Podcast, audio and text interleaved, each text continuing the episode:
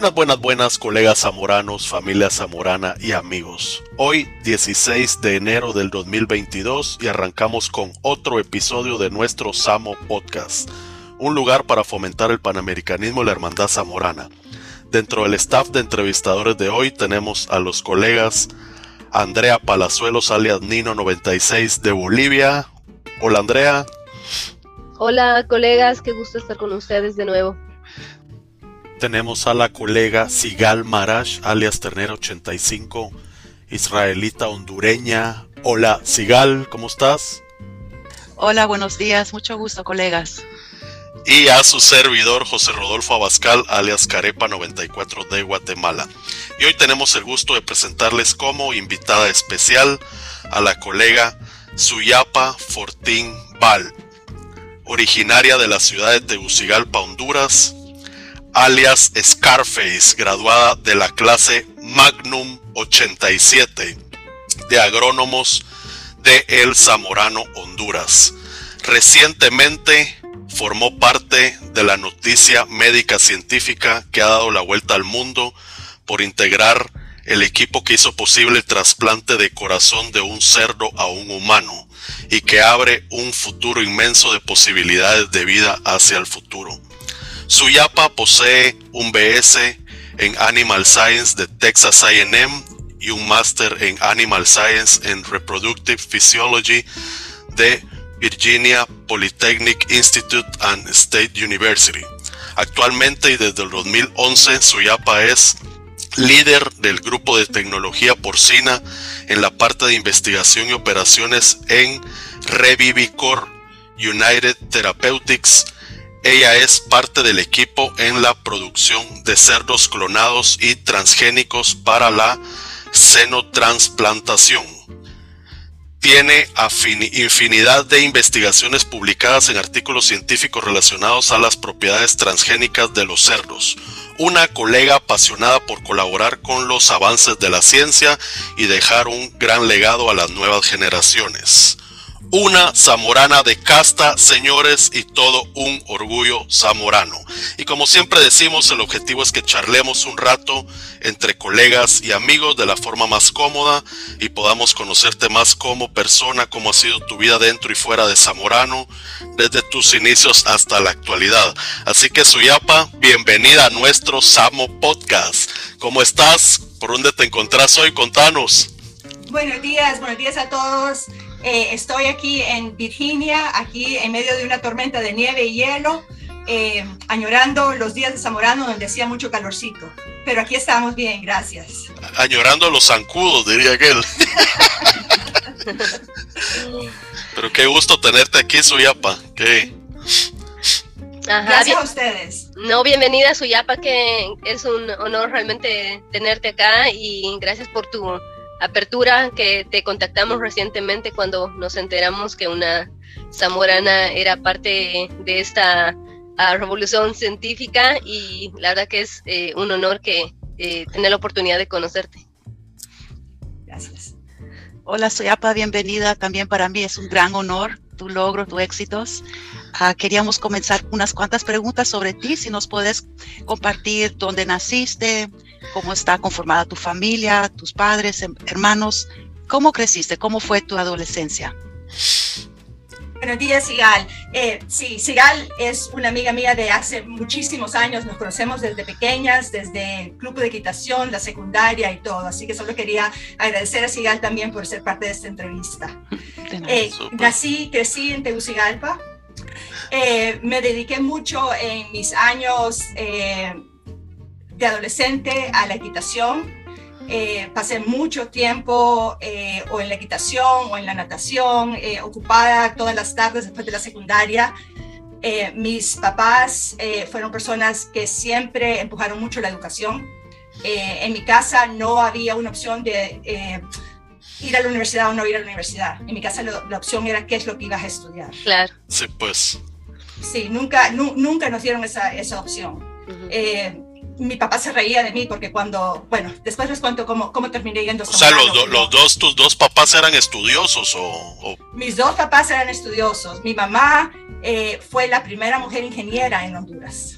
¿Ingeniera eh, agrónoma o, No, no, no, civil? ingeniera, ingeniera civil. pero Civil, la primera sí, pues. ingeniera En, en Honduras. Ajá. Súper. La primera ingeniera mujer.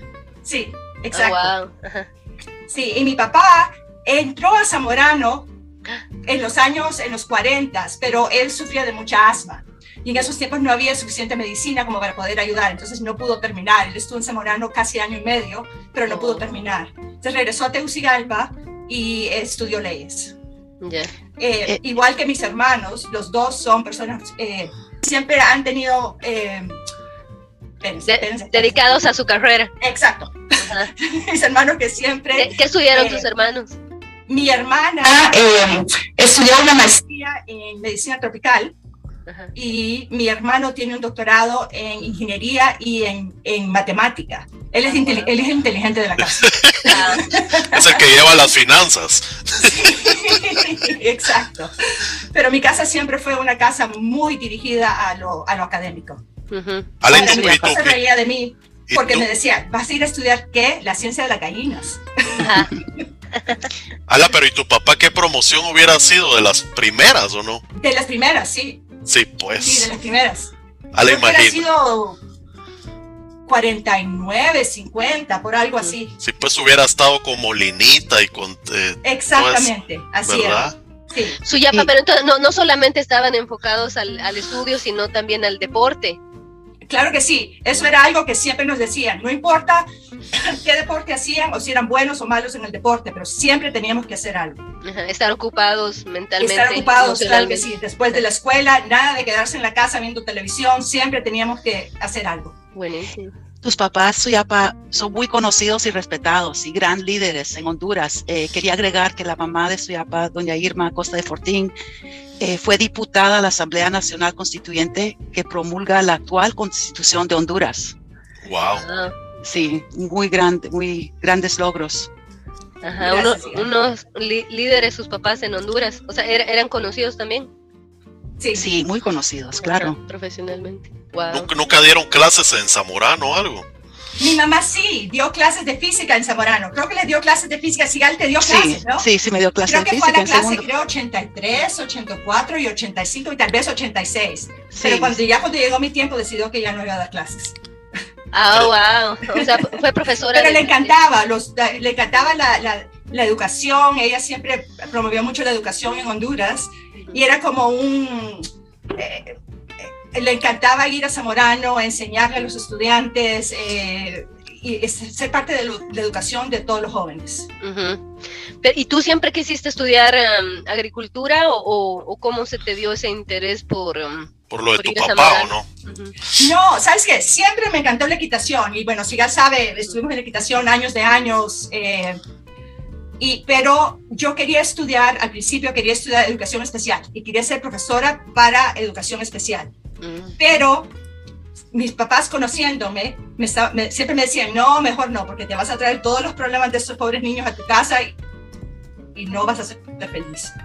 Entonces estaba pensando, bueno, ¿qué hago? ¿No hago? ¿Me tomo un año libre solo para tomar clases en la universidad? No sé qué voy a hacer. Y eh, un diciembre, antes de que yo me graduara, y después del primer año de Zamorano de Sigal, Sigal llegó a mi casa con sus papás a una celebración de Navidad que había en mi casa. Y me estaba contando de Zamorano, lo que estaban haciendo y todo eso. Cuando se fue Sigal, como que se me encendió un foco. Así como, ¡ah! Eso es lo que quiero hacer. Ah, ¿en serio? No sabía eso, pero Y ahí fue donde se me ocurrió que eso es lo que quería hacer. ¿O de- después de que ella te contó su experiencia, te, te gustó lo que te contó? Me gustó lo que me contó, sabía que iba a ser difícil, pero sabía que eso era una carrera que me, me llenaría de, de satisfacción. Y eso es lo que quería hacer. qué bonito, qué bonito es lo que has contado. ¿Y te Ahora, acuerdas? Ajá, cuando les dije a mis papás lo que quería hacer, eso sí fue otro problema, ajá, porque eran los años 80 cuando había muy pocas mujeres en Zamorano. sí. Y la primera reacción de mi papá fue no. La primera reacción de mi mamá fue no. Pero ya después de que hablamos y los, los convencí, dijeron, bueno, si eso es lo que quiere hacer, eso es lo que quiere hacer, vaya. Y me apoyaron. Y- Porque eso fue, o sea, Sigal, tú eres de la no- 80 y... Cinco, de la ter- Cinco. tercera promoción de La mujeres tercera. sí. Ajá. Ah, y en- entonces tú ibas a hacer la, la quinta, Quinta. ¿no? La quinta. Sí. Ah, wow. Y, eh, entonces que, o sea, te, te costó un poquito convencer a tus papás por lo que habían pocas mujeres, pero luego ya te apoyaron.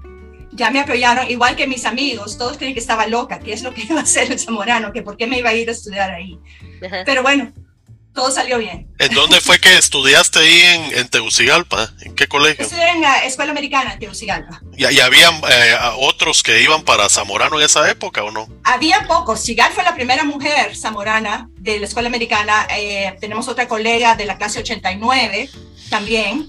Eh, pero de ahí sí habían uh, unos cuantos, pero no muchos. Ya, pero, pero era así como que de, la escuela, porque, por ejemplo, yo soy de Guatemala y hay como que eh, colegios que se van, salen y se van a Estados Unidos a estudiar o cuestiones así, ¿verdad? Entonces, cuando decís que te vas al Zamorano es como que así, el shock, ¿verdad? ¿A dónde vas? O sea, no, no estás siguiendo el patrón de todo el mundo. Exactamente. Además, llegas a Zamorano y empiezas en una escuela donde tus compañeros te abren la puerta donde tus compañeros te hablan diferente y entras a Zamorano donde primero que todo te creen una chica plástica. Sí, ¿verdad? claro. Y entonces tienes que probar que no eres esa chica plástica, aparte de todo. y también donde tus, tus compañeros, bueno, no, no, mis compañeros fueron una gran clase, la verdad, pero, o sea, los, nuestros amigos de segundo y tercer año te cierran la puerta, no te abren la puerta. y sí, pues. Entonces es como un mundo totalmente distinto. Es donde, donde tenés que cambiar eh, los tenis Nike por los burros. Sí. Exactamente. ¿Y, cuántas mujeres eran en tu clase, Suyapa? Eh, creo que empezamos 20, fuimos una clase grande, pero nos graduamos 12, que en realidad fue bastante para el grupo de, de mujeres que, que habían empezado porque creo que el año anterior se habían graduado cinco y el año siguiente se graduaron menos que nosotros. Entonces fuimos una clase grande de mujeres. Lo interesante del eh, que oíamos la vez pasada, porque la, primera promoción de mujeres creo que salió en el 83, ¿verdad? Sí.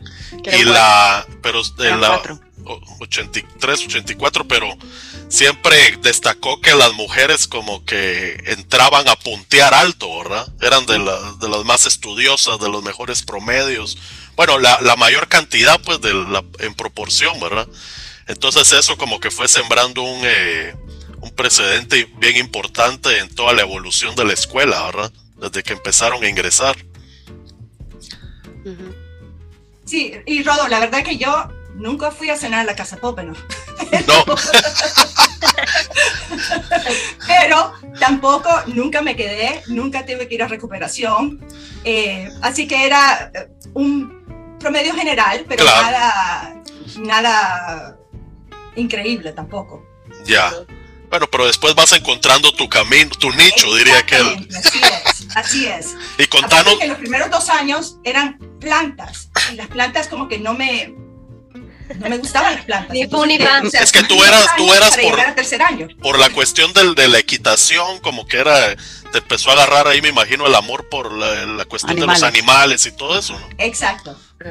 Ya, y contanos cómo es, eh, o sea, pasaste el examen de admisión y, y cuando ya te, me imagino que te fueron a dejar a la escuela tus papás y cómo es esa, esa entrada a la escuela ahí, despedida y entrada, a ver, contanos. Si te acordás. No, todo bien, me dejaron, me dejaron en la escuela, tranquilo. Eso sí te cuento, el primer, o sea, eh, no sé en sus tiempos, pero en nuestros tiempos llegábamos nosotros unos días antes. Entonces nos fueron a recoger los instructores, nos llevaron a, horticultura y nos dijeron, ok, hoy en la tarde vamos a trabajar todos.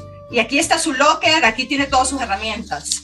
Y el instructor viene y nos dice, eh, ok, todos saquen sus asadones. Yo no sabía que era un asadón.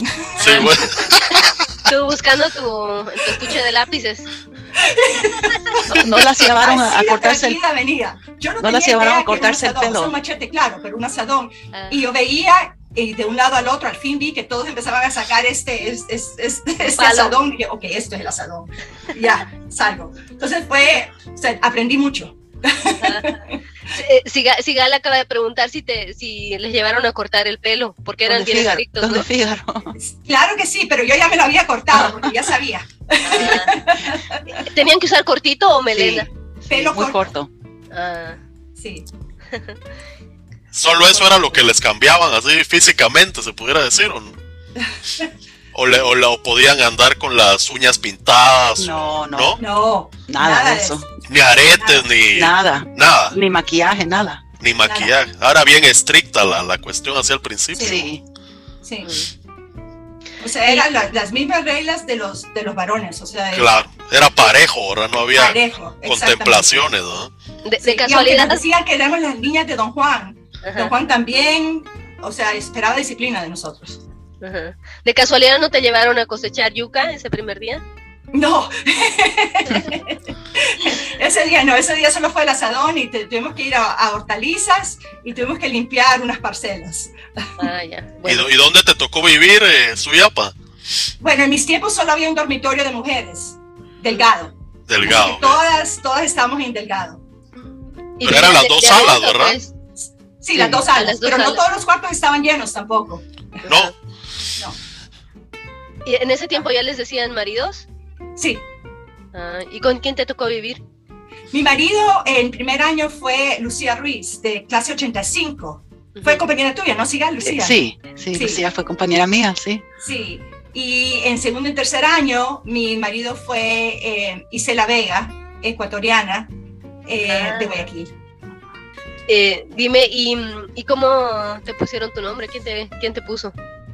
Mi nombre me lo pusieron antes de entrar al Zamorano. Yo tenía Ujú. muchos amigos zamoranos antes de entrar. El esposo de mi mejor amiga era clase 80, es, bueno, es clase 84 eh, y muchos conocidos, parte también por la equitación, porque teníamos un club de equitación en Tegucigalpa y Zamorano también tenía uno y ah, practicamos juntos y hacíamos competencias juntos también. Ah, Entonces ellos me pusieron el apodo antes de que yo entrara a Zamorano ya. ajá. ¿Y, y ¿Pero en, el? Zamorano, en, el, en el Zamorano pudiste eh, montar caballos, Suyapa? Sí, eh, un poco, o sea, eh, estamos, estamos un poco desorganizados como siempre, pero sí teníamos la oportunidad, pero nunca como antes. Pe- pero no llevaste a tu caballo bingo. No, allá. no. Mm. ¿cuál era el bingo? Contanos cómo era el caballo ese. Ay, Rolo. Era blanco y negro, eso me acuerdo. Era, ay, era maleta mi bingo. Pero era para salto, ¿no? Para salto, exactamente. Yo creo que me descalificaban. Yo creo que terminé tal vez cuatro competencias, porque siempre salía descalificada. Pero no me importaba, porque a mí lo que me gustaba era ir, ir al establo, pasar el tiempo ahí con los caballos, con los amigos. Entonces, la verdad que las competencias a mí nunca me molestaron, pero sí, era maleta, maleta, mi pobre caballo. Pero, pero eso de la, la equinoterapia, ¿verdad? Es lo que usan para... Eso como que eh, sí se siente cierta conexión ahí cuando estás con los caballos, un poco de tranquilidad. o- Exactamente, relajante. Y Es como rela- te digo, esa, esa era la parte que me gustaba. Íbamos todas las, todas las tardes al establo, todos los sábados en la mañana, pasábamos en el establo, eh, grupo lindo de amigos, eh, a veces íbamos en cabalgatas. eh, bueno, las competencias eran lo mínimo, ¿no? Para mí. Qué bello. Y yo no, yo no sé si te pasó así un, un paréntesis, pero eh, yo tenía cuando tenía como 8 o 9 años, tenía un pony. Y, y lo corría, pero llegas a tal extremo entenderte con el caballo, ¿verdad? Que, que yo ya ni el fuete usaba para, para correrlo, sino que solo le, le hacía un ruido y el caballo entendía y salía. Sí, Pero- así es. Es, se establece una conexión bien interesante, ¿verdad? Con, con Eh, los sí, animales. o sea, son tus, son tus amigos. Correcto, sí. Suyapa, ¿y tú que vivías en Tegucigalpa? Me imagino que los fines de semana te ibas a, a tu casa y en las vacaciones también, o, o aprovechaste para salir tal vez con tus compañeros a, a otro lado. No, casi todo era, era en mi casa. Eh, salíamos una vez al mes. Después, en tercer año, eh, cuando tenías promedio de tres o más, entonces sí te dejaban salir dos veces al mes. Entonces ahí sí era de ponerse las pilas para tener buenas calificaciones para poder salir. O sea, había un incentivo, ¿no? entonces salía a mi casa, pero mis, mis, mis compañeras eh, se iban conmigo a mi casa. Ah, qué bonito. Y, y salíamos juntas y todo, pero tenían dónde quedarse en Tegucigalpa. Ah, qué lindo. Es- Eso siempre es bien eh, importante. Bueno, cuando uno de extranjero pues está en Honduras, eh, es lindo tener a alguien que, que te lleve a, a su casa, aunque sea de, de vez en cuando, porque sí, se extraña la familia. Exacto. Y sabes que, y hago lo mismo aquí porque estoy en un pueblo que se llama Blacksburg y aquí está la universidad donde estudié, Virginia Tech. Y hay, no hay muchos, pero hay estudiantes hondureños que vienen, o estudiantes, o zamoranos también, que han venido aquí a Virginia Tech. Y siempre trato de hacer el esfuerzo de que vengan a mi casa, a que vengan a cenar un día, cualquier cosa que necesitan eh, para, para ayudar, porque es importante para, para ellos saber que por lo menos hay un apoyo aquí. Claro, eso es súper importante, esa hermandad ahí donde estés, ¿verdad? Porque, Exacto. como dice uno, eh, ser zamorano es de que vas a cualquier parte del mundo y hay un zamorano y te abre las puertas de su casa tranquilamente, ¿no? Exacto, y no es que todos los días los veo, no es que vienen a mi casa todos los fines de semana, pero saben que estoy acá. Ellos hacen sus vidas, pero saben que si necesitan algo, siempre estoy aquí. Sí, pues. Dime, y en cuanto a anécdotas de los módulos, ¿qué, qué recuerdas de, de, de, algún módulo, tal vez en la planta de lácteos o en otro módulo? Ah, lácteos, nos comíamos todos los quesos, nos comíamos todo el helado. Creo que todos aumentamos 10 libras. Esa planta sí que no es rentable, ¿no? Increíble. Y siempre me acuerdo en, en procesamiento de alimentos con el profesor Cujulum.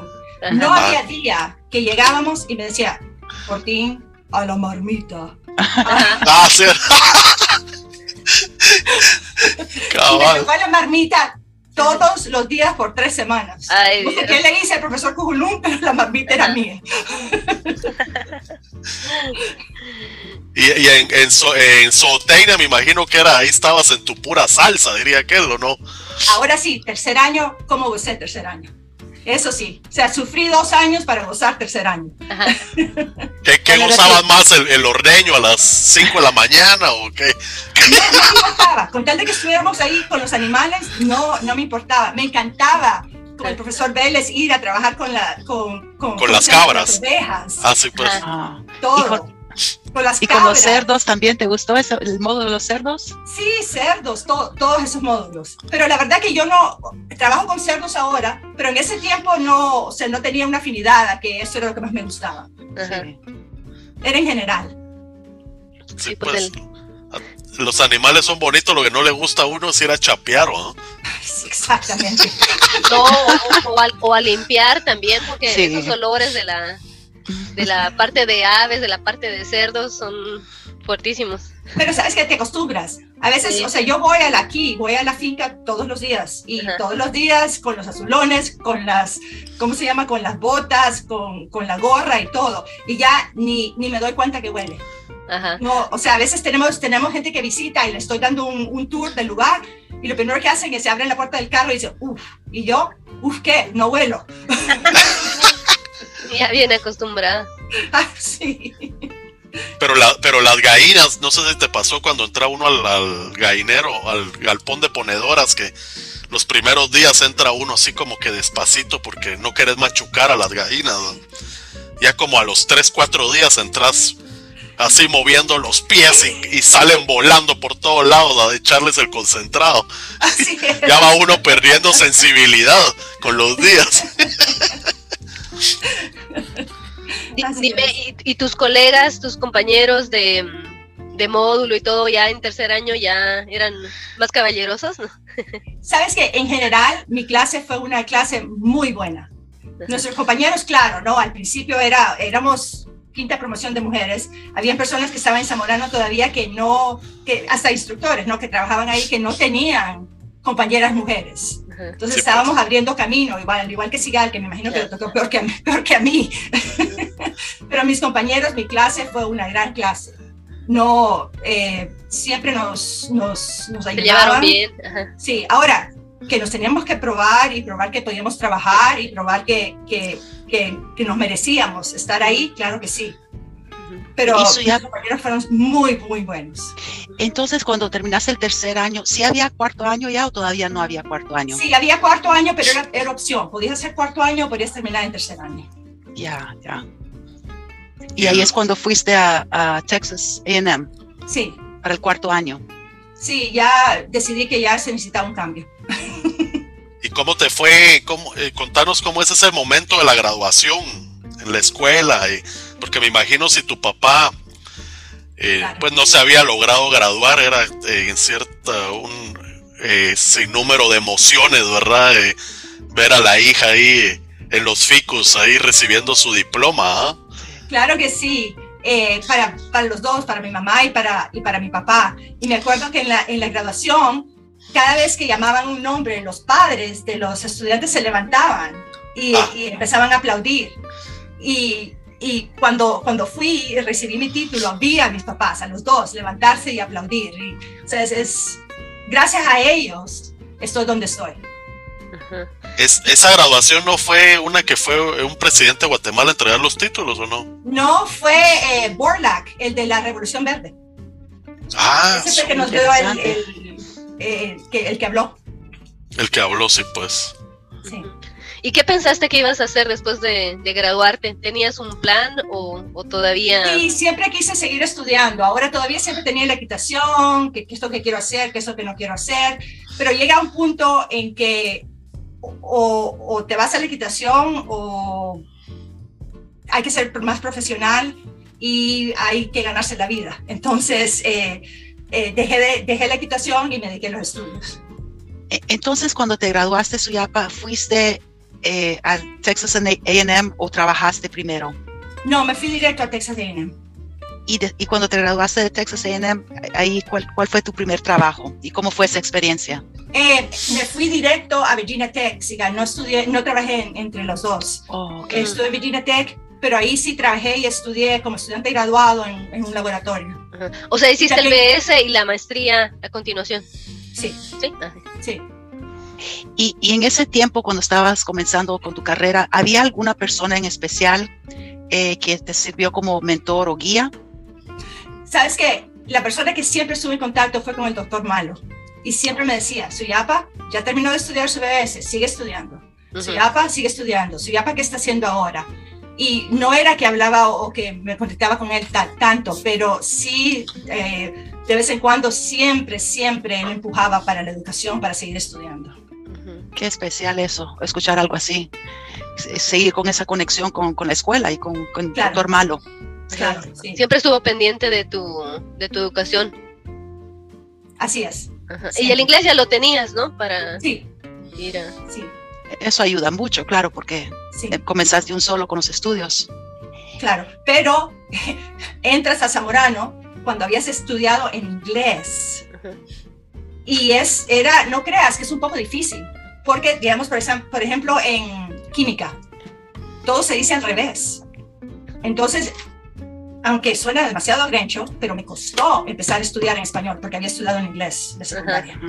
Sí, hace sentido. Pero la, la gringa, la gringa les daba química o no? La gringa nos daba química. Sí, Irónico que la gringa dándote química en español, o tú la habías aprendido en inglés. Nu- Nunca te reclutó la gringa. Nunca me reclutó, pero yo me gradué con tres faltas en tres años. Adivina quién me dio las tres faltas. ¿Quién? La gringa. ¡A la gran! Lo iba a revisar. a Por revisión. laboratorio. Sí, Ah, por revisión. por Ah, revisión. po- ¡A la gran! Sí, pues que me acuerdo que se iba de blanco, ¿verdad? Sí, Verídico, verídico. y se con iba de guantes blanco. blancos. Sí, ¿Te hombre. acordás, Suyapa, con guantes blancos se, se tiraba al piso? Se tiraba al piso, es cierto. Y en el baño igual. Y, y- y decía que si salía sucia, algún sucio no- eh, nos caería, caería falta.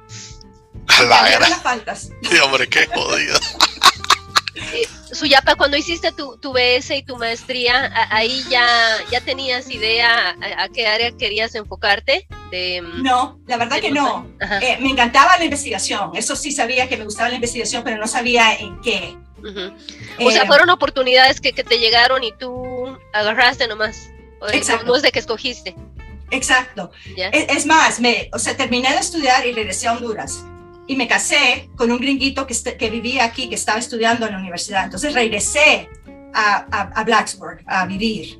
Y él conoce a alguien que estaba empezando una compañía que necesitaba a alguien que le ayudara con trasplante de embriones en cerdos.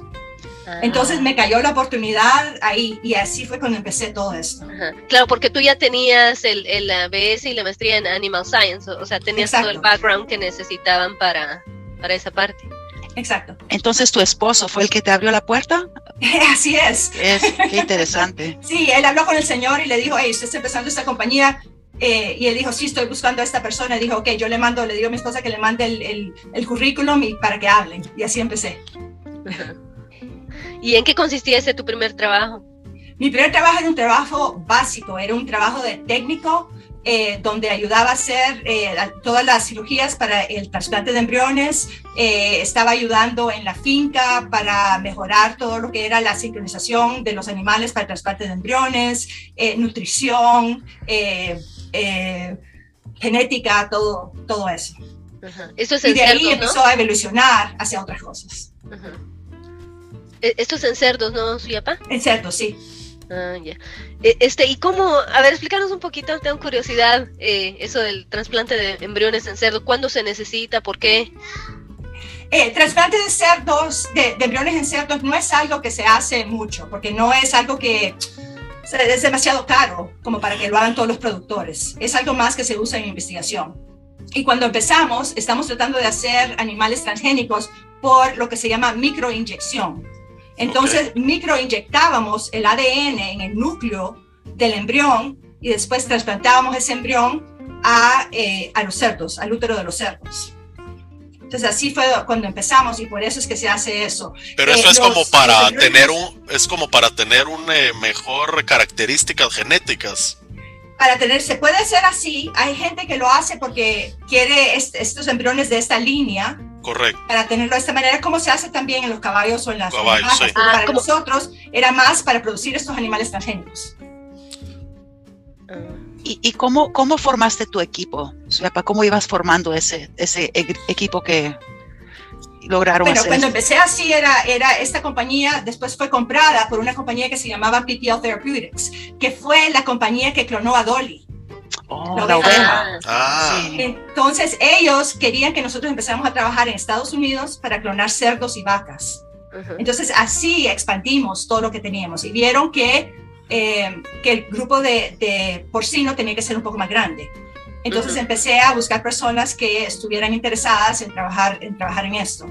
Eh, más que todo, cuando busco a alguien, eh, y las personas que tengo en mi grupo, no todas, pero muchas de ellas, son personas que que, quieren trabajar. No necesariamente tienen que ser personas que ya saben hacer lo que yo necesito que ellos hagan, porque los puedo entrenar. Pero son personas que quieren trabajar y que quieren aprender. Y así he ido poco a poco buscando diferentes personas y así estamos en, mi grupo. Pero del grupo original de hace muchísimos años, ¿todavía tenés parte de ese equipo o, solo te quedaste? Sí, todavía. Tenemos tres personas en mi equipo que todavía son del equipo original que empezaron conmigo. ¿Cuántos años han pasado desde que empezaron? Bueno, desde que empezamos en 1992 hasta ahora, casi 30 años. ¡Wow! Y han sido compañía tras compañía. O sea, es, es, el trabajo es similar, pero nos han comprado de una compañía y nos ha comprado otra, nos ha comprado otra, nos ha comprado otra. Nos han cambiado el objetivo del trabajo, pero en general lo básico es la producción de cerdos transgénicos. Y clonación. Yo quisiera que nos cuentes un poquito cómo ha sido tu evolución dentro de la compañía, porque claro, imagínate, estamos hablando del 92 hasta ahora, este, pero tú has empezado en cierta posición y cómo has evolucionado tú dentro de la, compañía, digamos, ¿qué, posiciones, qué aprendizaje has tenido para llegar a donde estás actualmente. Bueno, como te dije, empecé como un técnico eh, y después cuando nos compró la otra compañía, querían que expandiéramos el grupo, entonces muy felizmente les dije, sí, sí, yo les ayudo te digo que a veces no tenía idea de lo que estaba haciendo, pero siempre se puede ir a leer y aprender. Y además, eh, solo es, es, es, de querer. Em, y te, preguntaban si sabías estadística y tú no te, no te, acordabas, pero decías, claro que sí. Sí, claro que sí. Así es. Pero, y, pero también parte de esto es que eh, esta área, nadie sabe nada de esta área. O sea, nosotros hemos sido los primeros en hacer todo eso. o sea, es bien hands-on. Eh, tienes que tener la práctica para realmente decir eh, que entiendes, ¿no? Exacto. Por ejemplo, nos dice esa compañía, nosotros queremos que ustedes clonen cerdos. Bueno, entonces nos reunimos todos y dijimos, ok, ¿cómo es que vamos a clonar cerdos? Entonces, primero tenemos que averiguar cómo íbamos a sincronizar, cómo íbamos a hacer la, la colección de los embriones para poder clonar los cerdos. Eh, cómo íbamos a clonar, cómo íbamos a hacer las células transgénicas. Entonces es un trabajo, increíble trabajo en equipo, donde todos nos reunimos, todos decimos, ok, ¿cómo vamos a hacer esto? Lo vamos a hacer de esta manera. No hay papeles, no hay eh, eh, investigaciones que no hay recetas. Pero, pero ahí es donde ustedes van desarrollando los protocolos, ¿no es cierto? Que luego se puedan repetir. Exacto. Así es. Entonces, poco a poco, eh, eh, llegando a, o sea, a un objetivo, a otro objetivo, a otro objetivo, entonces ya llegas a un punto donde, ok, ya clonamos el cerdo. Entonces, pues dicen, queremos que ustedes hagan esto. Y claro, yo, ah, sí, sí, sí, nosotros lo hacemos, no se preocupe. y ya le ponemos trabajo y esfuerzo. Entonces, ok, ya clonamos un cerdo, eh, que fuimos el primer grupo en clonar cerdos también. Qué increíble. Y, siempre habían fondos de parte de la compañía, o sea, siempre había fondos para seguir la investigación. Por eso es, o sea, la investigación es, es, difícil, como saben ustedes. De una compañía a otra a otra siempre terminábamos que, o sea, teníamos estos grants, eh, después se acababan, después ya no teníamos dinero, después se volvían a acabar. Hubo tiempos que trabajábamos todos 20 horas porque no había dinero para pagarnos a todos. Eh, pero esta última compañía que nos compró, United Therapeutics, ha sido excelente y nos ha dado todo lo que necesitamos para poder eh, realizar lo que hicimos, que es un trasplante a un humano. ¿Y e, ese era el objetivo desde el principio de, esta compañía o, a medida que hacían la investigación iban viendo la, aplicación de, su investigación?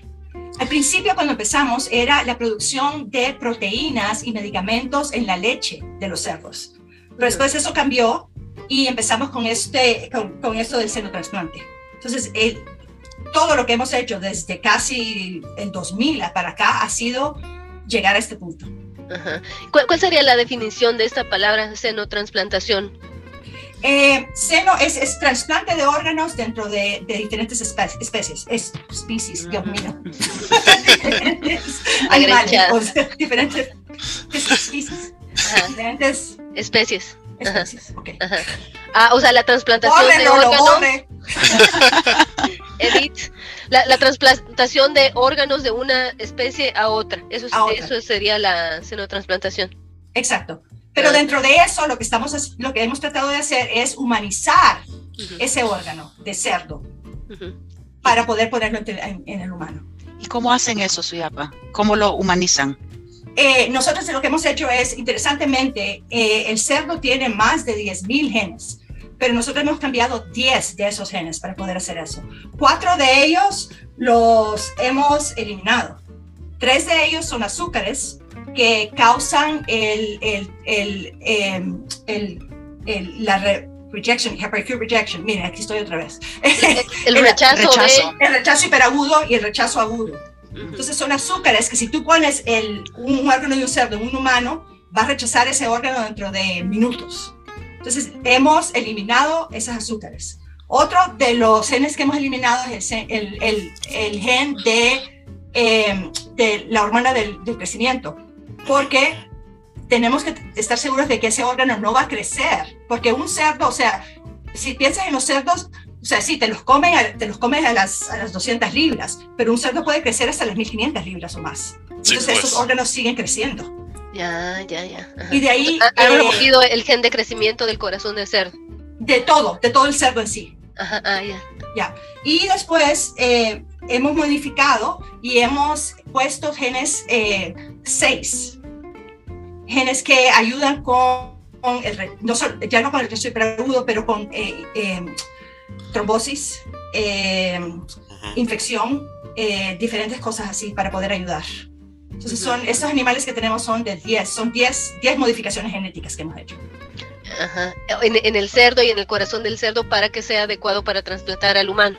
Exacto. ¿Es, ¿es alguna raza específica? Eh, no necesariamente tiene que ser una raza específica, pero usamos casi siempre eh, Landrace, porque queremos que sea una raza materna porque nos interesa que siempre tengan, la, siempre tengan mucha leche, que sean buenas madres, porque estamos creando estos, aunque son, solo son son las receptoras de los órganos, de, perdón, de los embriones clonados y transgénicos, queremos que sean buenas madres también. Sí. Mira, Soyapa, te quería preguntar, no sé si puedes compartir un dato así, esta pregunta, pero aproximadamente cuánto cuesta un proyecto así, de tanto, de tres décadas. Eso es difícil de decir, eh, Sigal, porque tenemos tantos años de trabajar en eso, pero no es barato. O sea, nuestro... Anualmente gastamos entre 5 y 6 millones para todo esto. Ahora, esto no solo es la parte animal, ¿no? Es la parte de modificaciones genéticas, es la parte de clonación, es la parte de, de, de biología molecular, todo eso. Claro. Y, y, aproximadamente cuántos de estos corazones crees que se pueden trasplantar ahora, ya que empezaron? ¿Cuál es el pronóstico para, para el siguiente año y los años? Eh, bueno, eso todo tiene que ver con qué pasa con, la, con el gobierno de Estados Unidos y la administración de, de alimentos y medicamentos. Eh, ellos son los que tienen que decidir. O sea, esto fue, eh, el, no sé si ustedes oyeron que también tenemos un riñón hace poco también. Sí. Pero eso no fue tan, o sea, eso solo fue como un, un probar que, que, no iba a traer un rechazo hiperagudo. Este corazón en realidad fue un trasplante total de corazón. Eh, pero nosotros lo que tenemos que hacer es ir, regresar y empezar a trabajar con, con el gobierno para que ellos nos aprueben el, los corazones. No solo corazones, también riñones, podemos, estamos hablando de, de también pulmones. Eh, eh, muchos de los, de los órganos. Eh, y tenemos que trabajar con ellos para hacer las pruebas clínicas. Entonces, cuando esto ya sea un producto, se tiene que pasar por todos estos, estas, es, es, estos, eh, las regulaciones. Todas las regulaciones que ellos quieren. Y se tienen que hacer muchos de estos, de estos trasplantes en, nosotros hacemos en babuinos. Uh -huh. Y tenemos que probar que sí se puede. Este trasplante fue más que todo uno, eh, lo que llaman one-off que nos dieron permiso de hacer, porque el señor se iba a morir, no había de otra, él sabía que iba a hacer esto es experimental totalmente, y entonces nos dieron permiso de hacer eso, pero nos faltan años todavía. Aparte de que la otra cosa que estamos haciendo es la manufactura de estos órganos, no puede ser en una finca general. Estamos ahorita eh, trabajando y tratando de diseñar eh, los edificios para poder producir estos, estos órganos, o sea, tiene que ser un edificio donde eh, la filtración de aire, filtración de, de, agua, estos animales tienen que tener, tienen que tener eh, una salud increíble, o sea, no pueden tener ciertos virus, bacterias, eh, parásitos y todo eso. Así que eso, en eso estamos trabajando ahora, cómo vamos a producir estos animales. Porque si te pones a pensar, es un medicamento, básicamente. Claro. Y so, son los cerdos clonados y transgénicos eh, específicamente, ¿no es cierto? Los, los, que están produciendo, que van a ser la, la, fuente de esos órganos. Eso van a ser los padres de todos. Uh -huh. ya cuando estos se prueben que están bien, entonces uh -huh. podemos cruzar y crear todos nuestros, nuestros animales de esa manera. ¿Por qué los cerdos? Uh -huh. Porque créanlo o no, los cerdos son muy cerca de los, están muy cerca de los humanos. Por los cromosomas, ¿es verdad o no? Mm, cromosomas no solo eso, son monogástricos, o sea, muchas, uh -huh. muchas cosas así, se parecen mucho, mucho a los humanos. Y la otra opción son los babuinos, los monos, eh, y eso es no solo un problema por enfermedades, uh -huh. pero también éticamente es mucho más difícil eh, trabajar con, con, un animal así que trabajar con un cerdo. Uh -huh. Sí, porque el cerdo está, como que está acostumbrada la sociedad a que te lo vas a comer, pues. Exacto, así En cambio, es. el, el mono no, ¿verdad? O sea. No, exacto. Entonces, aunque todavía hay muchas personas que tienen problemas, pero te digo que nosotros tratamos, porque es investigación, nosotros tratamos a nuestros cerdos muy, muy bien. De una eh, forma humana. Totalmente humana. Cada cosa que nosotros tenemos que hacer con los cerdos, bueno, primero que todo, eh, siempre nos visita el, el, USDA, que se llama el APHIS, que es Animal Welfare. Nos vienen a visitar, tienen que estar seguros que nosotros estamos, estamos eh, eh, eh, usando nuestros animales bien, los estamos tratando bien, éticamente. Te digo que nuestros cerditos tienen hasta juguetes. Sí, pues. Casi que ya hablan. Casi que ya hablan, exactamente. y tenemos que tener protocolos aprobados por todo, todo, toda investigación que hacemos en el cerdo tiene que tener un protocolo aprobado. Y yo también eh, siempre, siempre estoy segura que estén bien, que los tratamos bien. Porque si te pones a pensar, ¿por qué estoy donde estoy? Porque yo estudié zootecnia, porque me encantan los animales. Y no quiero ver a un cerdo maltratado, no quiero ver, o sea, es muy importante para mí, es parte de mi trabajo es eso. Quiero que todos estén bien cuidados, todos tienen comida, todos tienen agua, en el invierno todos tienen calefacción, en el verano todos tienen aire acondicionado, o sea, viven mejor que mucha gente, te cuento. Uh. Pero, eso, pero eso me gusta, porque uh -huh. tanto animal, tanta investigación que hemos hecho, pero ahora ya vemos algo, vemos -huh. que, que que, que Hay que retribuir de, cierta forma, ¿verdad? Exactamente. pero una vez que los destazas y le sacas los órganos, ¿qué pasa con el cerdo? Eh, se van a incineración. Ah, o sea, no, no, no van para chicharrón.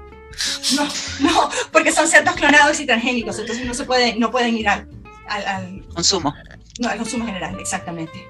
Ah. Ahora, ahora Suyapa, el, la noticia esta del trasplante de, del corazón del cerro al, humano eh, prácticamente ha dado la vuelta al mundo, ¿verdad?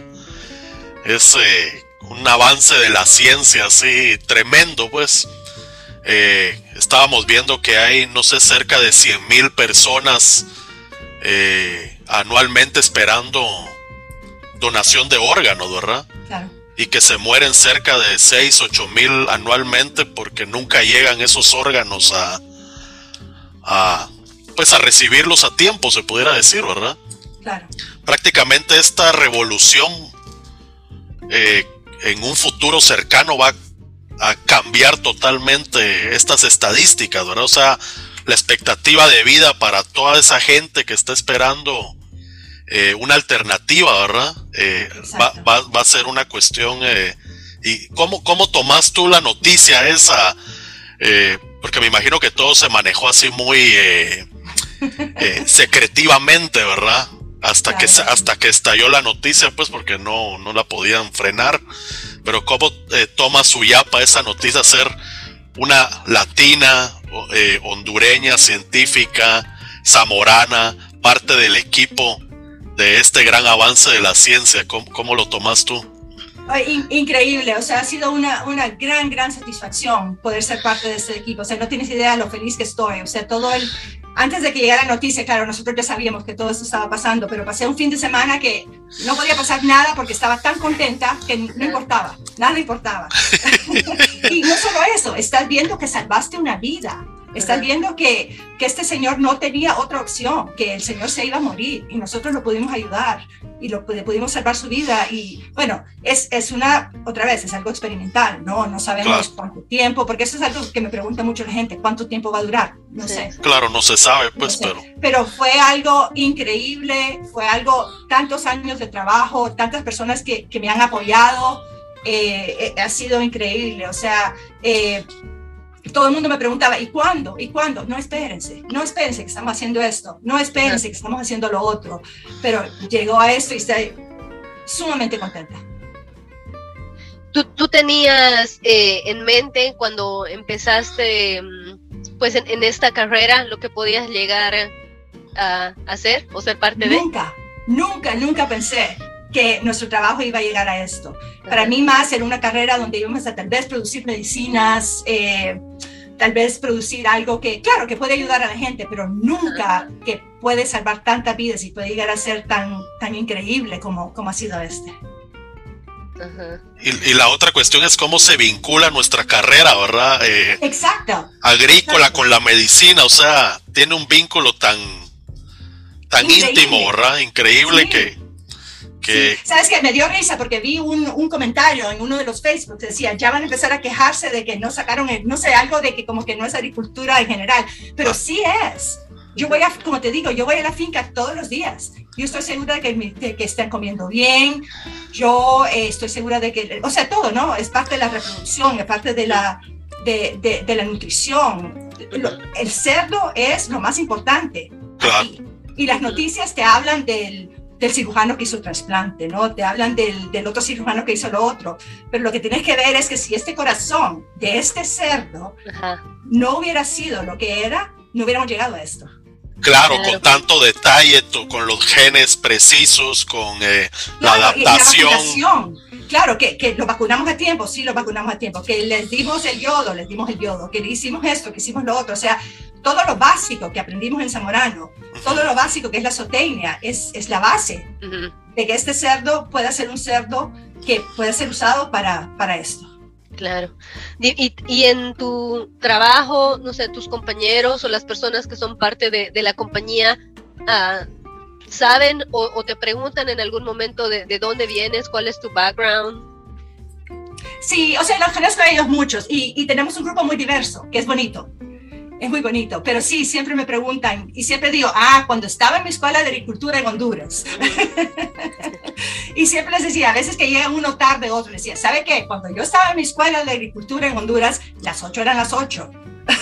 no eran las ocho y media. Así bien tiene dos faltas. Le toca a usted comprar mi almuerzo. Sí.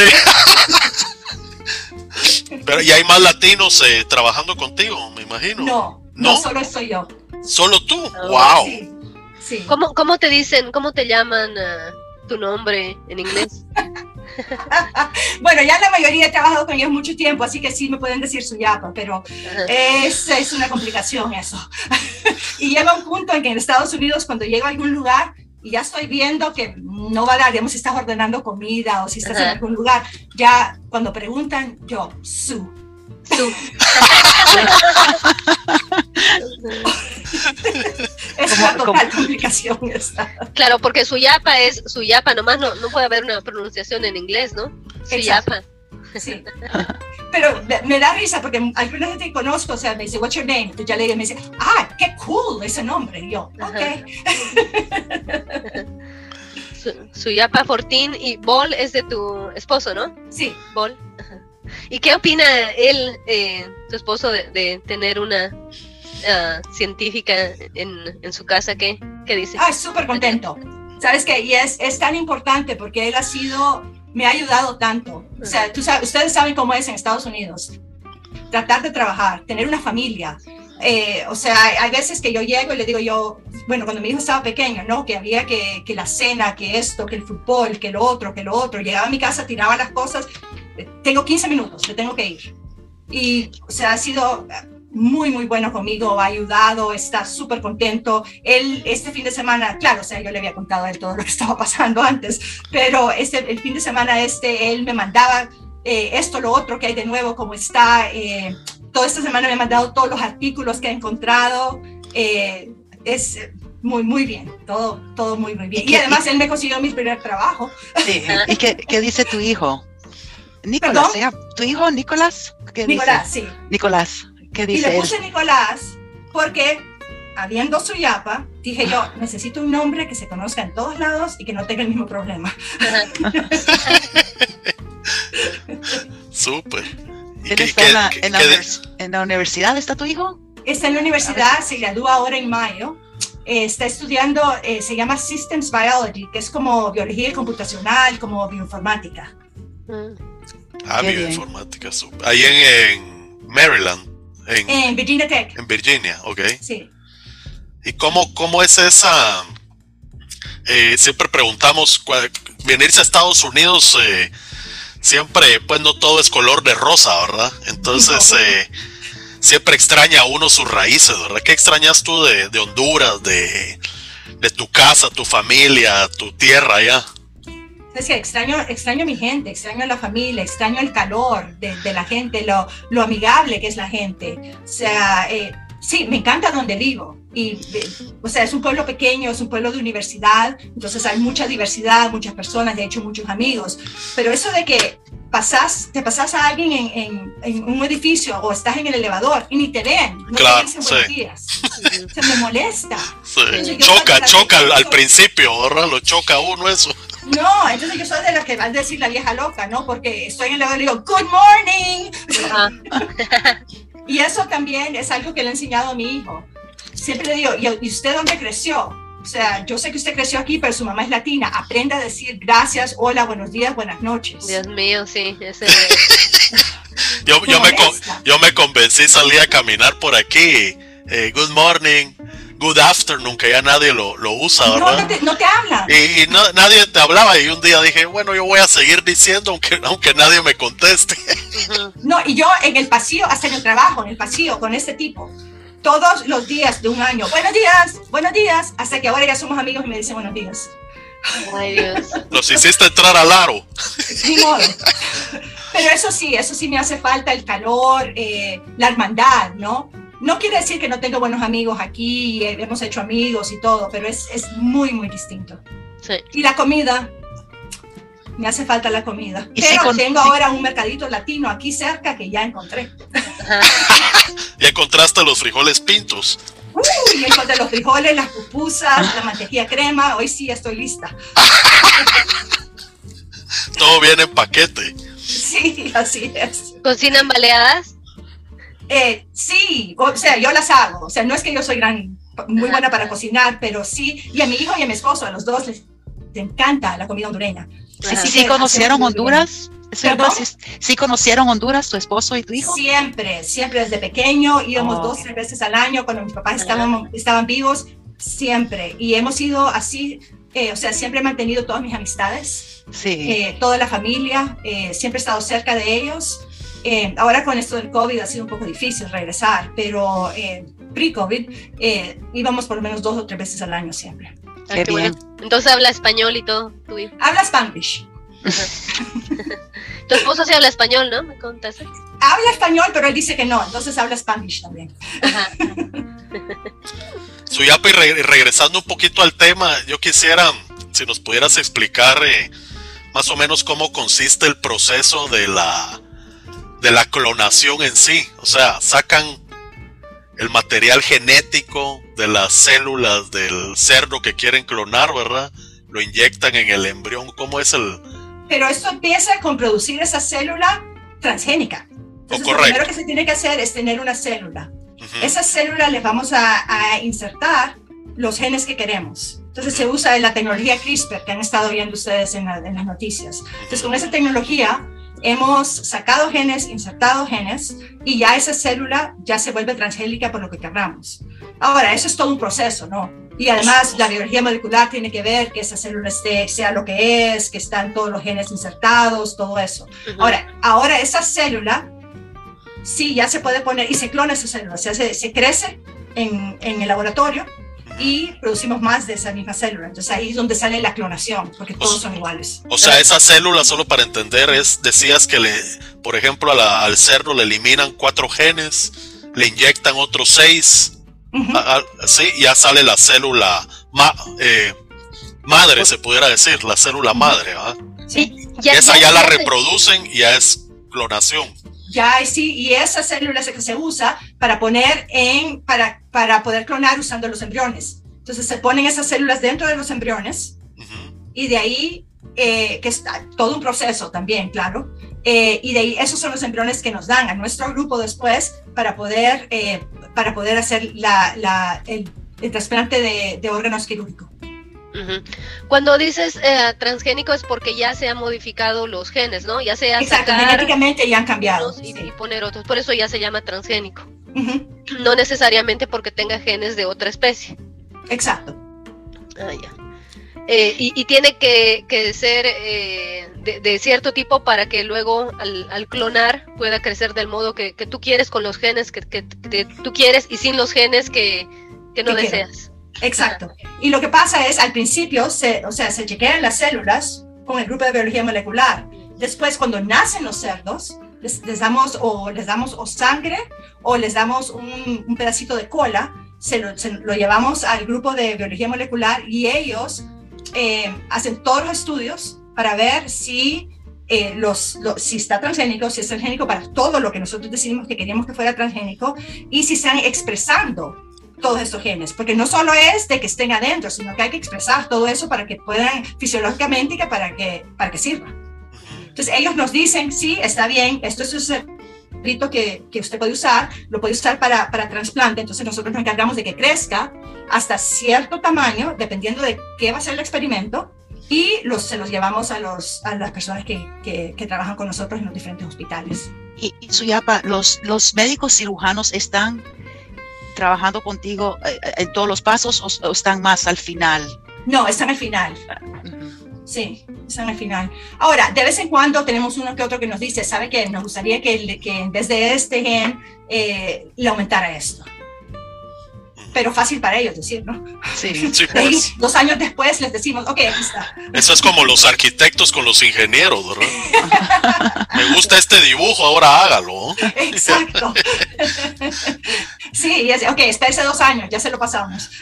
Pues, pero entonces ustedes manejan, eh, según entiendo, todo el equipo desde producción, eh, laboratorio genético, eh, molecular, de ahí, de ahí te regresa lo tienen que insertar, hacerlo crecer en la, en la cerda madre, se pudiera decir, ¿verdad?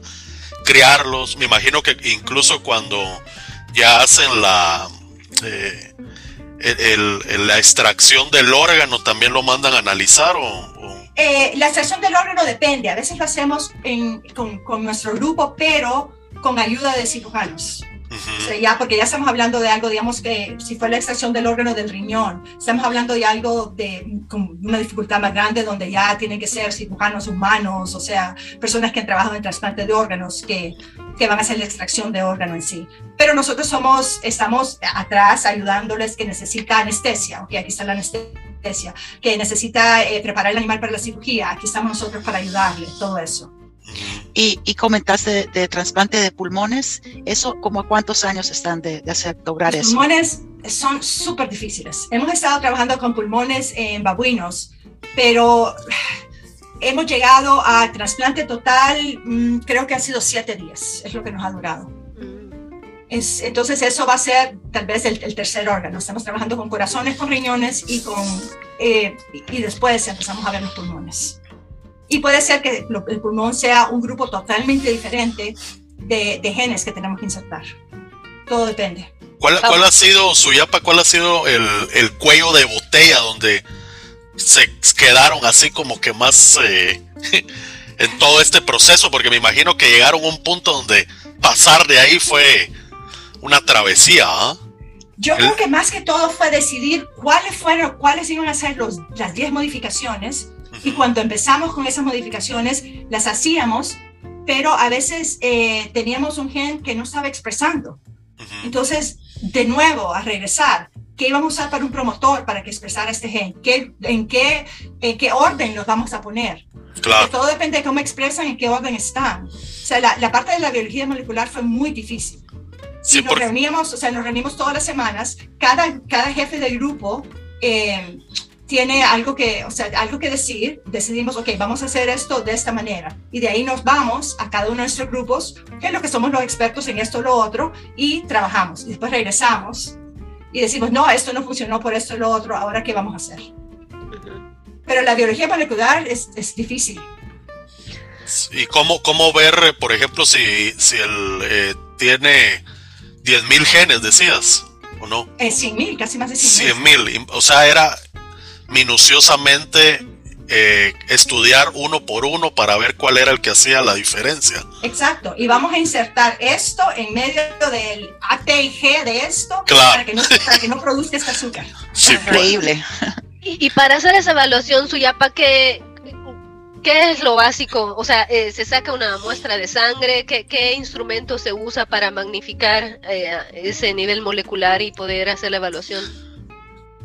Eh, se usan diferentes técnicas, o sea, se puede, eh, son tres cosas que hacemos. Hacemos la prueba de ADN con los PCRs, como, como se hace normalmente.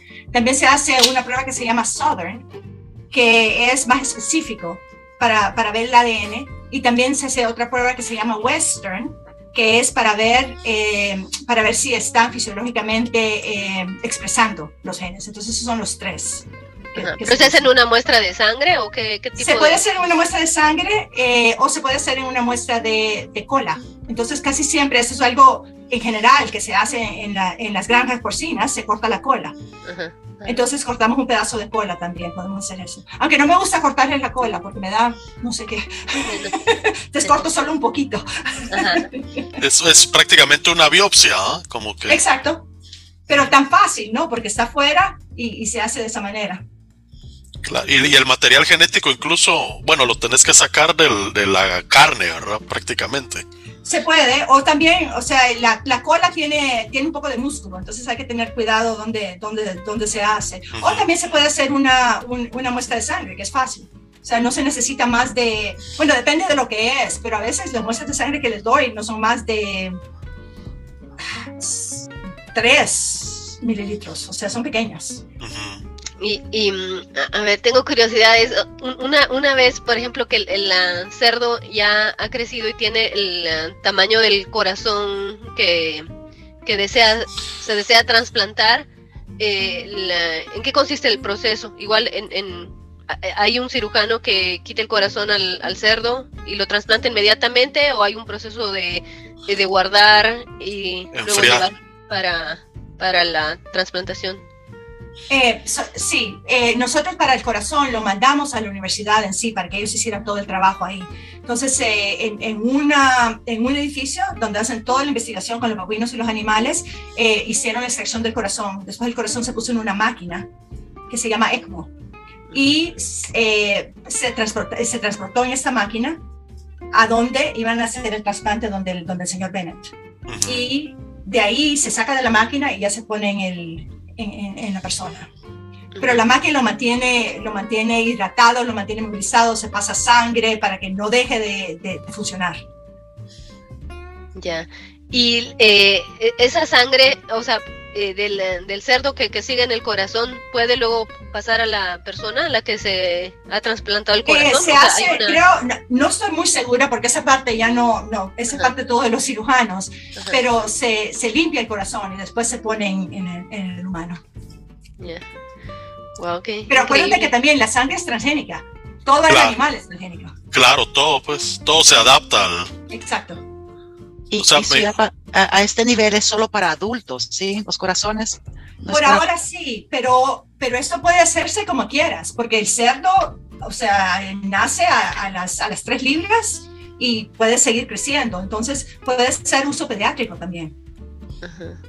Solo que depende del, del, tamaño del, del, del, cerdo y depende del tamaño del humano para poder hacer el, eh, para poder eh, ver qué, qué, cuál se usa. Sí.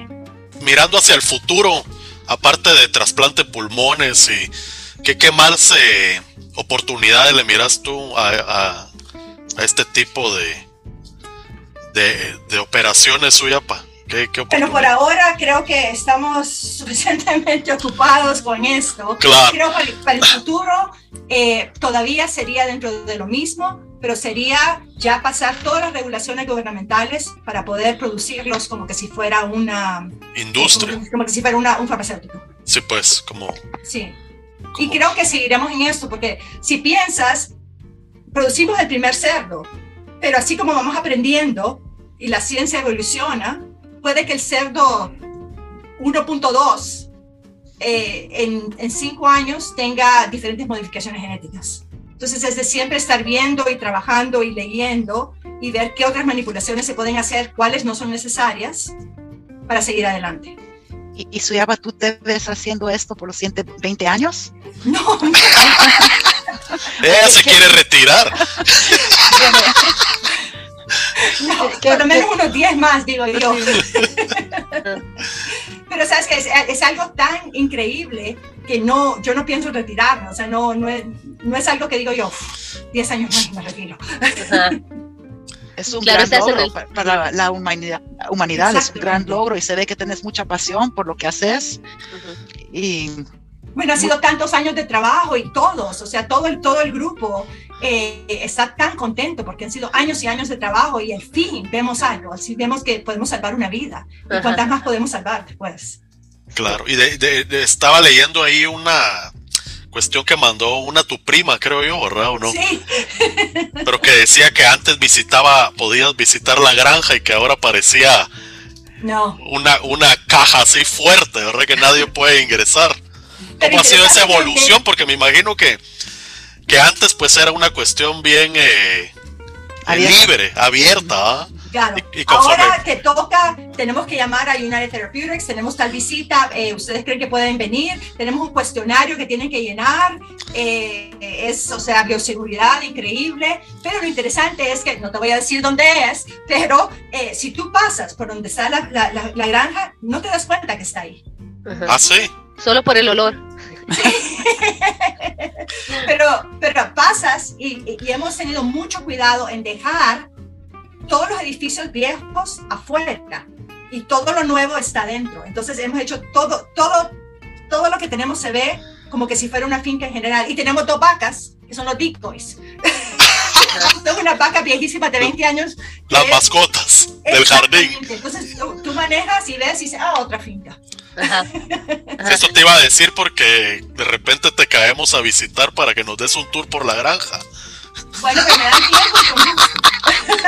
eh, Suyapa, esta operación en el futuro se podría reproducir en, en, eh, en otros países, ¿no es cierto? Que quisieran, uh, o sea, una vez que esté aprobado y todo, se podría reproducir claro la, la sí. operación. Uh -huh. Claro que sí, y eso es parte de lo que, de, de, lo que siempre se habla. O sea, nosotros solo somos un, un grupo pequeño, o sea, mi compañía es de somos 25 empleados. Mm. Es un grupo muy pequeño, pero este, este grupo y los, los edificios donde van a hacer toda la manufactura se pueden poner en todas partes y se pueden poner, es más, cerca de los hospitales.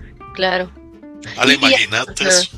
¿Hay algún otro grupo científico que se enfoque a lo mismo o ustedes son los únicos en el mundo?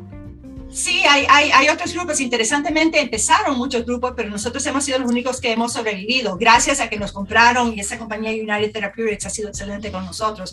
Pero hay un grupo más en Boston que está trabajando también con... con, con ¿Son compet competidores o colaboradores? Eh, competidores. pero como nosotros ya fuimos los primeros... Ajá.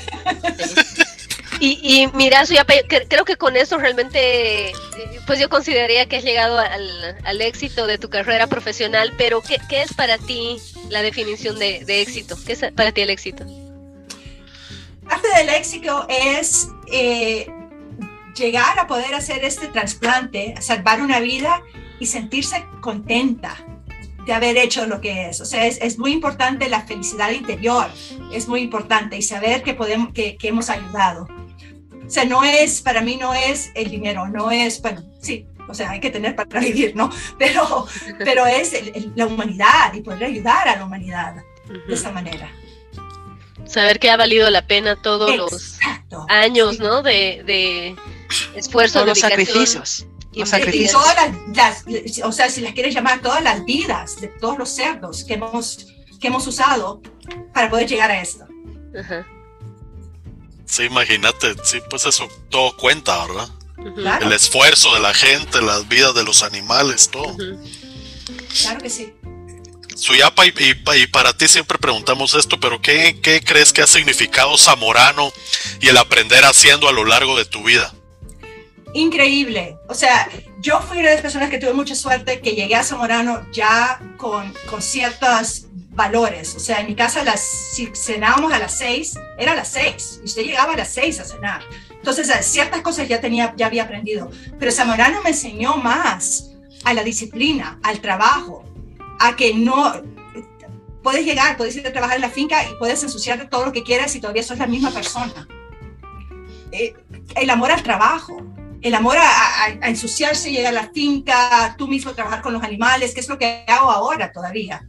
O sea, yo sé que tengo cierto título, pero como te digo, todos los días yo llego a la finca y, y bueno, regreso y me baño y no tienes idea del olor del pelo. Sí, pues. pero dejar las botas afuera. De, no, eso sí, todo fuera. pero Zamorano te enseña, al, a mí me parece que el aprender haciendo es tan importante. Uh -huh ese hands-on, ¿verdad? Que no tener miedo a ensuciarte las manos, a... Exactamente, Rolo, exactamente, así es. Agarrar una pala, si hay algo ahí en el camino, quitarlo. Sí. Y sabes que, y también, como dices tú, como mujer y como latina, yo tengo un grupo que manejo y mi grupo es de ocho y son ocho hombres. Entonces tú tienes que o sea, no, no, te puedes sentar al lado en la oficina y decir, ok, vaya usted a hacer esto, usted hace lo otro, usted hace esto. O sea, tienes que ser parte del grupo. Tienes que darte a respetar porque trabajas con ellos también. Tienes como que decimos, Es como decimos, eh, boots on the ground. También. Exactamente. Boots on the ground, hands ellos on. te tienen que ver que vas a estar ahí a medianoche si hay un problema. Te tienen que ver que si uno de ellos está enfermo, tú vas y tú eh, vas a limpiar este edificio o haces esto o haces lo otro. Uh -huh. Suyapa, y de toda tu experiencia, ¿qué, ¿qué, consejo te gustaría darles a los nuevos graduados? Creo que, que no tengan miedo de empezar en, en, una posición que no es la posición que ellos quieren. Tiene, eh, se empieza de cualquier manera. Y cuando uno empieza a trabajar y trabaja y, y se da y sobresale por, por su trabajo y por todo lo que hace bien, va mejorando y llega donde quiere llegar.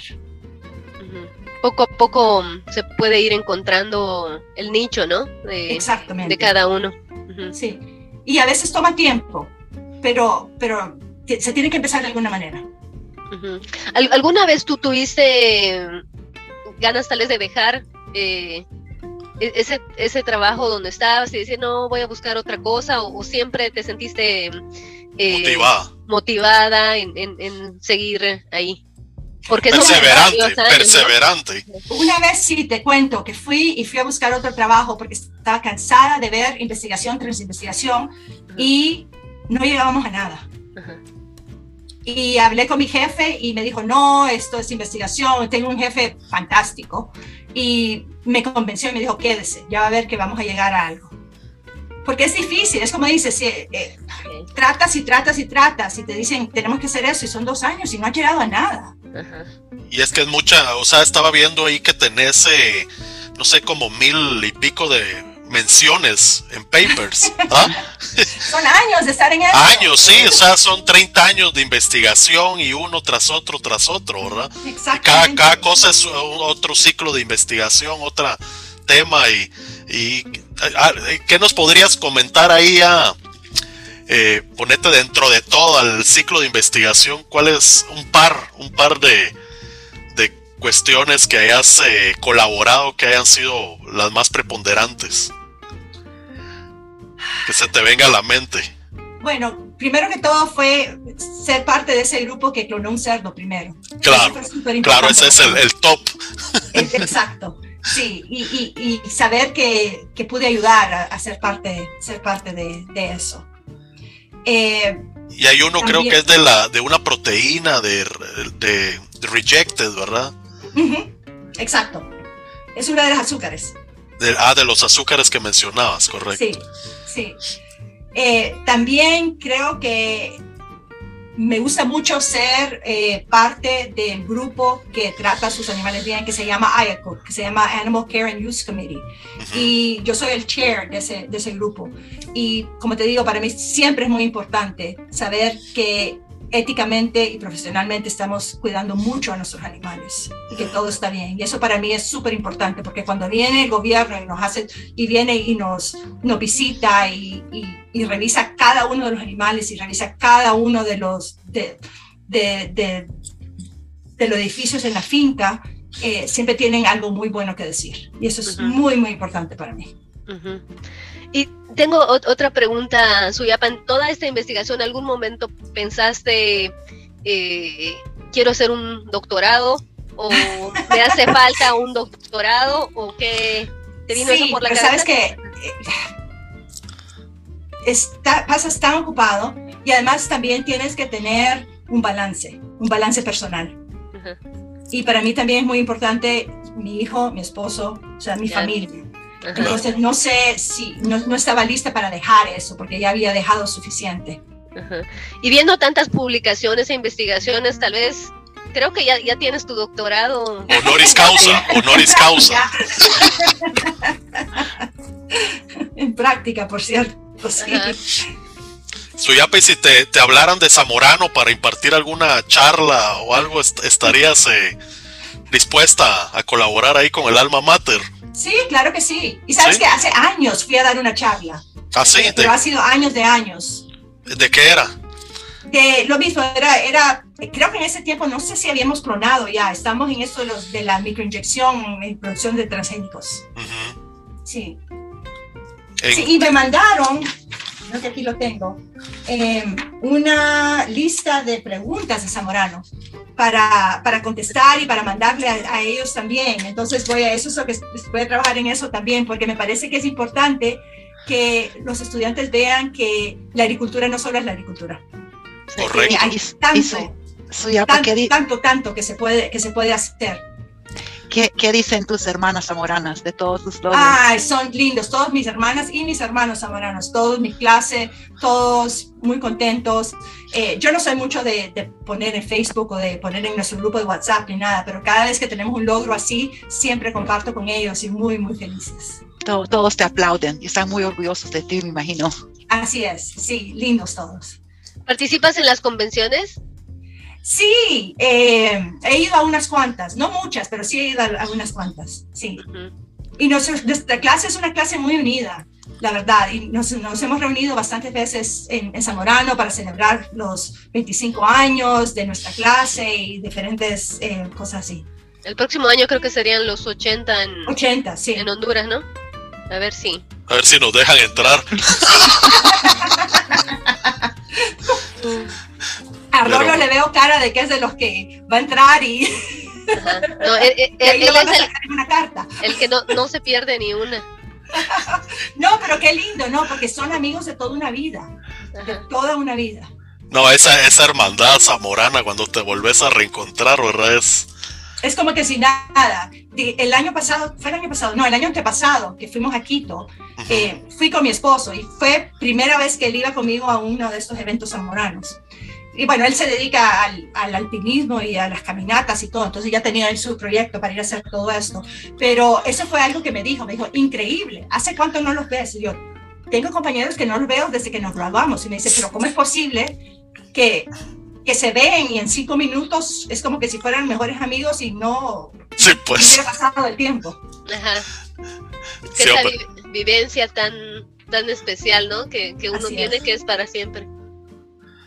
Claro, es que viviste, eso hablábamos la vez pasada con, con algunos colegas que, que bueno, eh, te gradúas, ponete en una universidad aquí en Estados Unidos y no pasas de tu grupo de, de, de, del dorm de, no sé, 3, 4. Exacto. Pero te gradúas del Zamorano y, y, son cientos y cientos de personas, ¿verdad? Porque Exacto. incluso no solo los de tu clase, sino gente que, que vas conociendo y que también es de la escuela y, y, y vuelve a revivir ese tipo de, hermandad espontáneamente, ¿no? Exactamente, así es. Así como tú recibís zamoranos nuevos ahí en el área, eh, también hay, hay otras familias alrededor del, del mundo, ¿verdad? Que, que, dan, que tienen el, o sea, proyectan el mismo sentimiento con los nuevos colegas, ¿no? Así es. Y aunque nunca nos hayamos conocido, así de, de, primera conversación ya es un cariño especial el que nos tenemos, ¿no? No, claro que sí, claro que sí. ¿Tu esposo cómo se llama, Suyapa? Jean, G-E-N-E. Ah, ya. Yo, yo, para, yo para ver para ver qué apodo le íbamos a poner. es el gringo. Ah, ya le quitó el. Ah, no, a Gernat le quitó el. Qué súper. Sí, cuando fuimos, como te digo, cuando fuimos a Ecuador, que fue, te dije, la primera vez que él en realidad estaba con mis compañeros y todo, era gringo, vení, gringo para acá, gringo para allá. y no le molesta para nada. Ah, qué bueno. Bueno, Suyapa, entonces te vamos a hacer una ronda zamorana. Ay, Dios. ¿Eh? Así que te, a ver, te si ya le ayude. A ver, a ver. Te voy a decir ahí una frase, una palabra y lo primero que se te venga a la mente, a ver, a ver si aprobas esta. A ver. a ver, pues. Tablas. Yo. a ver, menciona dos razas de cerdos. Landrace Turok. a ver, Don Juan. Las niñas de Don Juan. Moped, Moped también. A ver, a ver si te, te, acordás. Periodo de gestación del cerdo. 113 días. es que tenés fresco el tubo, hombre. A ver, nieve o playa. Playa. De Roatán mejor. Uy, sí. y a ver la última, pues. ¿Hamburguesas o baleadas? Baleada.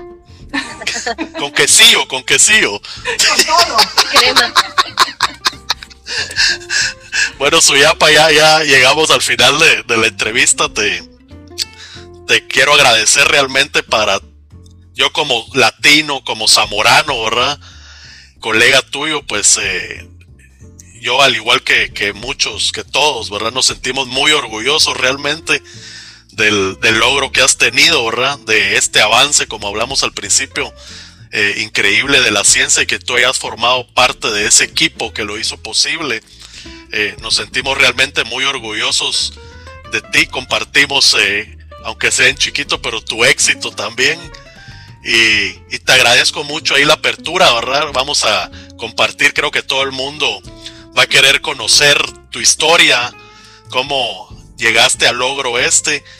Y, y te mando un fuerte abrazo, Rey, te deseo muchos éxitos de aquí para adelante. Ay, no, muchas gracias a ustedes y, gracias por la gran labor que hacen, porque es tan bonito, tan importante saber de otros zamoranos también y todo lo que, todo lo que están haciendo y todo lo que ayudan al mundo y a la humanidad y desde, desde dar de comer, desde tener animales, la producción, hasta poder hacer otras cosas. Así que es, es, un, es un gran logro ser zamorano y poder ayudar. Suyapa, de mi parte, muchas gracias por, em, por, tu tiempo. La verdad que lindo conocerte ya más como persona y tu, tu historia en Honduras y tu trayectoria.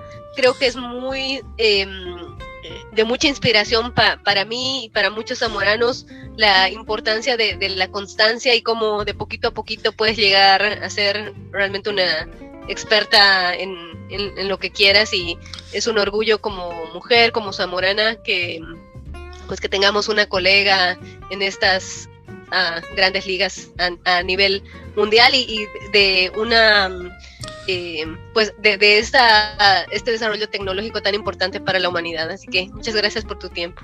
Gracias a ti, Andy. Muchas gracias por eso. Y de mi parte también fue un placer grandísimo poder escuchar de tus éxitos. Estamos todos muy, muy orgullosos de ti. Y seguí con tu creatividad, tu pasión, tu am amabilidad, seguí con todas esas eh, grandes cualidades que tenés y siempre vas a seguir siendo muy exitosa. Y gracias de nuevo por compartir con nosotros. Gracias, Igal, y de nuevo gracias por la inspiración para poder entrar a Zamorano. Gracias. Buenísimo. Sí. Bueno, pues Soyapa, un abrazo, pues muchas gracias por todo. Gracias. feliz fin de semana. Bye. Gracias, Igal. Gracias, gracias Andrea. Chao. Y, y Rodolfo, gracias. Chao. Un abrazo. Chao, pues. chao. chao.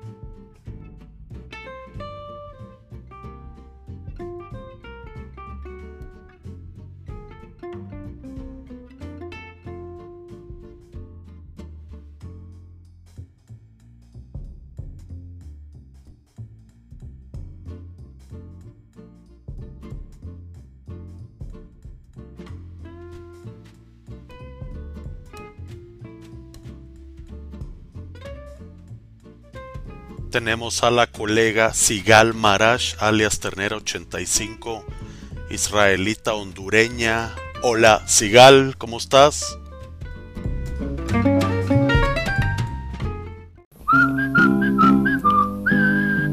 Muchas gracias colegas y amigos en general. Hemos llegado al final del presente episodio de El Samo Podcast, un sitio de todos los zamoranos y para todos los zamoranos, familia y amigos. Próximamente seguiremos transmitiendo más entrevistas con personajes y grupos que de una u otra forma han sido parte y han tenido alguna relación con Zamorano, para que de esta forma sigamos conociendo y aprendiendo cosas nuevas de experiencias, historias, anécdotas, errores, aciertos y muchísimas perras más, pero sobre todo conocer personajes únicos que solo Zamorano pudo generar. Mándenos sus mensajes a nuestro email samopodcast.gmail.com o háganos llegar sus sugerencias por cualquiera de las redes sociales. Y por favor no olviden en suscribirse en cualquier plataforma de podcast de su preferencia, solo buscándonos como El Samo Podcast. Y así no se pierdan ninguno de los nuevos capítulos que vamos publicando. Y por favor, compartan nuestros podcasts en sus grupos de chats con sus contactos y en sus redes sociales. Nos pueden encontrar en Spotify, Google Podcasts, Anchor, Apple Podcasts y más. Muchas gracias de nuevo, colegas. Esperamos les haya gustado y les mandamos un caluroso abrazo a todos. Zamoranamente y hasta la próxima. Un cartón en esta mano será tu deseo, será tu deseo. 10 de diciembre, un anillo en este dedo. Un cartón en esta mano será tu deseo, será tu deseo. Llegando, llegaste, después puse un nombre. Te llamaste perro pasando pasaste, te llamé perrote y aunque pase el tiempo, perro me hace